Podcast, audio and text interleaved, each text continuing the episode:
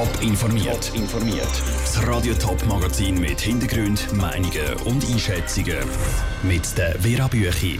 Wie der Bundesrat mit seinen Postfinanzplänen den Finanzmarkt könnte verändern und in welchen Punkten die Pläne politisch heiß umstritten sind. Das sind zwei von den Themen im Top informiert. Die Postfinanz soll auch Kredite oder Hypotheken vergeben. Das will der Bundesrat. Bis jetzt ist das per Gesetz verboten gewesen. Die Postfinanz, wo der Post und damit indirekt dem Bund gehört, soll mit den neuen Möglichkeiten aus ihrer finanziellen Krise herausfinden. Aber gleichzeitig wäre plötzlich ein grosser Player auf dem Finanzmarkt. Der Michel Eckimann über mögliche Verlierer und Gewinner. Die Postfinanz soll nicht von heute auf morgen dürfen Kredit vergeben. Der Bundesrat wird in der Einstieg in Kredit- und Hypothekgeschäft schrittweise. Das ist richtig, sagt der Wirtschaftsprofessor Peter Volkunz. Sonst würden nämlich die Preise fallen.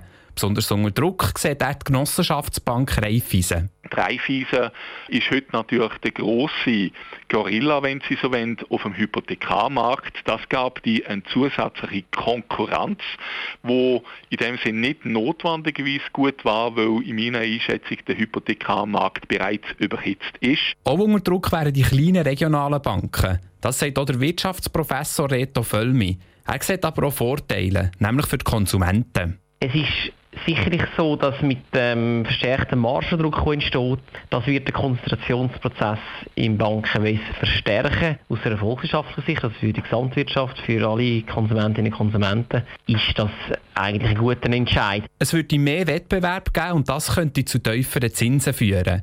Der Radio Top Wirtschaftsexperte Martin Spiller macht sich keine Sorge um die kleinen regionalen Banken. Er glaubt, dass Postfinanz mit fairen Konditionen auf den Markt wird kommen. Von dort her wird es sicher so sein, dass der Wettbewerb härter wird, aber ich glaube nicht, dass es so wird, äh, dass man gerade äh, muss Angst haben, dass jetzt äh, wegen dem andere Banken werden verschwinden. Aber der Wind wird sicher rauchen werden, insbesondere im, im Hypothekargeschäft. Da sind sich die Experten einig. Mit der Postfinanz gäbe es für alle einen neuen grossen Konkurrent.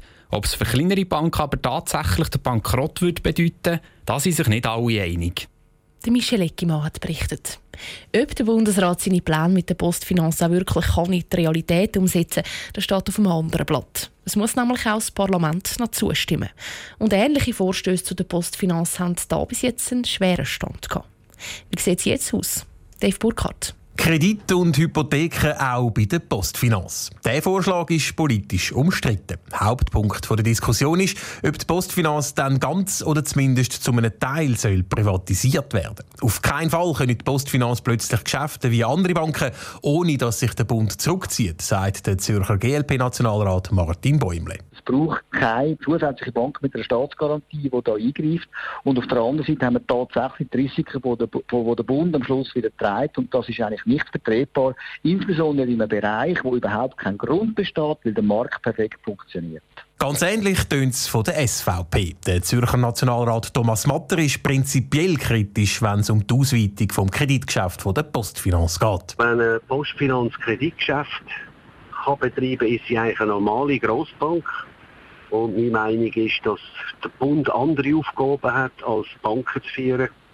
Und von dort her bin ich da eher, eher skeptisch. Nicht ganz so strikt sieht der Zürcher FDP-Nationalrat Hans-Peter Portmann. Dass die Postfinanz auch Kredit dürfe vergeben, sei sinnvoll. Sie müsse dafür auch nicht zwingend privatisiert werden. Aber da muss man natürlich im Gesetz dafür sorgen, dass die Postfinanz selbstverständlich nachher auch unter systemrelevante Finanzinstitute gesetzt wird. Und wenn es da eine Gleichbehandlung gibt, dann ist das eigentlich aus meiner Sicht kein Problem. Selbstverständlich, was nicht geht, ist, wenn man einfach glaubt, es braucht nicht die gleichen Regulierungen, weil der Bund im Hintergrund ist. Und nochmal ganz anders stöhnt es von linker Seite. Der Zürcher SP-Nationalrat Thomas Hardecker wird der Postfinanz zwar auch das Kreditgeschäft erlauben, er kündigt aber jetzt schon an, für seine Partei kommt eine Teilprivatisierung von der Postfinanz nicht in Frage. Man muss einfach sehen, was passiert, wenn da fremde Anleger jetzt Anteil von Postfinanz übernehmen.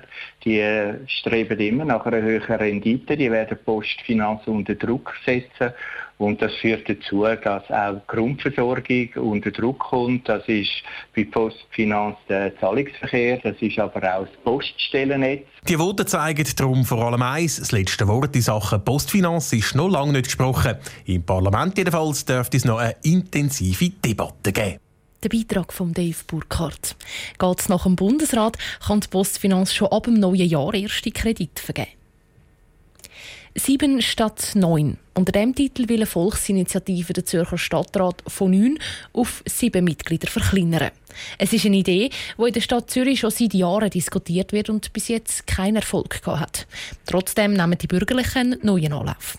Die wichtigsten Argumente dafür und dagegen im Beitrag von Raphael Wallimann. Die Schweiz hat sieben Bundesräte, der Kanton Zürich sieben Regierungsräte und jetzt soll sich auch noch der Zürcher Stadtrat auf sieben Mitglieder verkleinern. Zürich ist die einzige Schweizer Stadt mit neun Regierungsmitgliedern. Für den Roger Bartoldi, SVP-Fraktionspräsident im Gemeinderat, ist klar, in der Zürcher Stadtverwaltung gibt es zu viel Bürokratie. Es ist auch immer sehr schleppend. Sobald wir ein Geschäft haben, wie zum Beispiel das Fußballstadion, dann ist das Finanzdepartement involviert, Schule und Sport ist involviert, dann kommt das Sicherheitsdepartement hinzu und dann ist das ein immenser Mehraufwand aufgrund von diesen vielen Departementen, die es in der Stadt Zürich gibt. Wenn es nur noch sieben Stadträte und Departemente gibt, wäre die Zuteilung klar, Geschäfte könnten schneller abgeschlossen werden und durch das wird Geld gespart werden, ist sich der Roger Bartoldi sicher. Außerdem gäbe es andere Städte, wie zum Beispiel Bern, wo sogar nur gerade fünf Stadträte hat. Zürich kann aber nicht mit anderen Städten verglichen werden, findet der SP-Gemeinderat Jean-Daniel Strub. Die Stadt Zürich führt mit dem Triemli und dem Weid zwei Spitäler innerhalb der Verwaltung. Andere Städte haben aber zum Beispiel Verkehrsbetriebe nicht unter eigener Regie, haben teilweise Abfuhrwesen und andere Dienstleistungen halt einfach nicht als Teil der Aufgaben der Stadt. Der Jean-Daniel Straub befürchtet, dass der starke Service Public in der Stadt Zürich mit der Annahme der 7 Stadt 9 Initiative geschwächt wird. Der Stadtrat empfiehlt, die Initiative abzulehnen. Und auch der Gemeinderat hat sich im März hauchdünn gegen die Initiativen ausgesprochen. Der Beitrag von Raphael Wallimann. Die 7 Stadt 9 Initiative kommt am 23. September von Stimmvolk. Radio Top berichtet dann ausführlich. Top informiert, auch als Podcast. Mehr Informationen gibt's auf toponline.ch.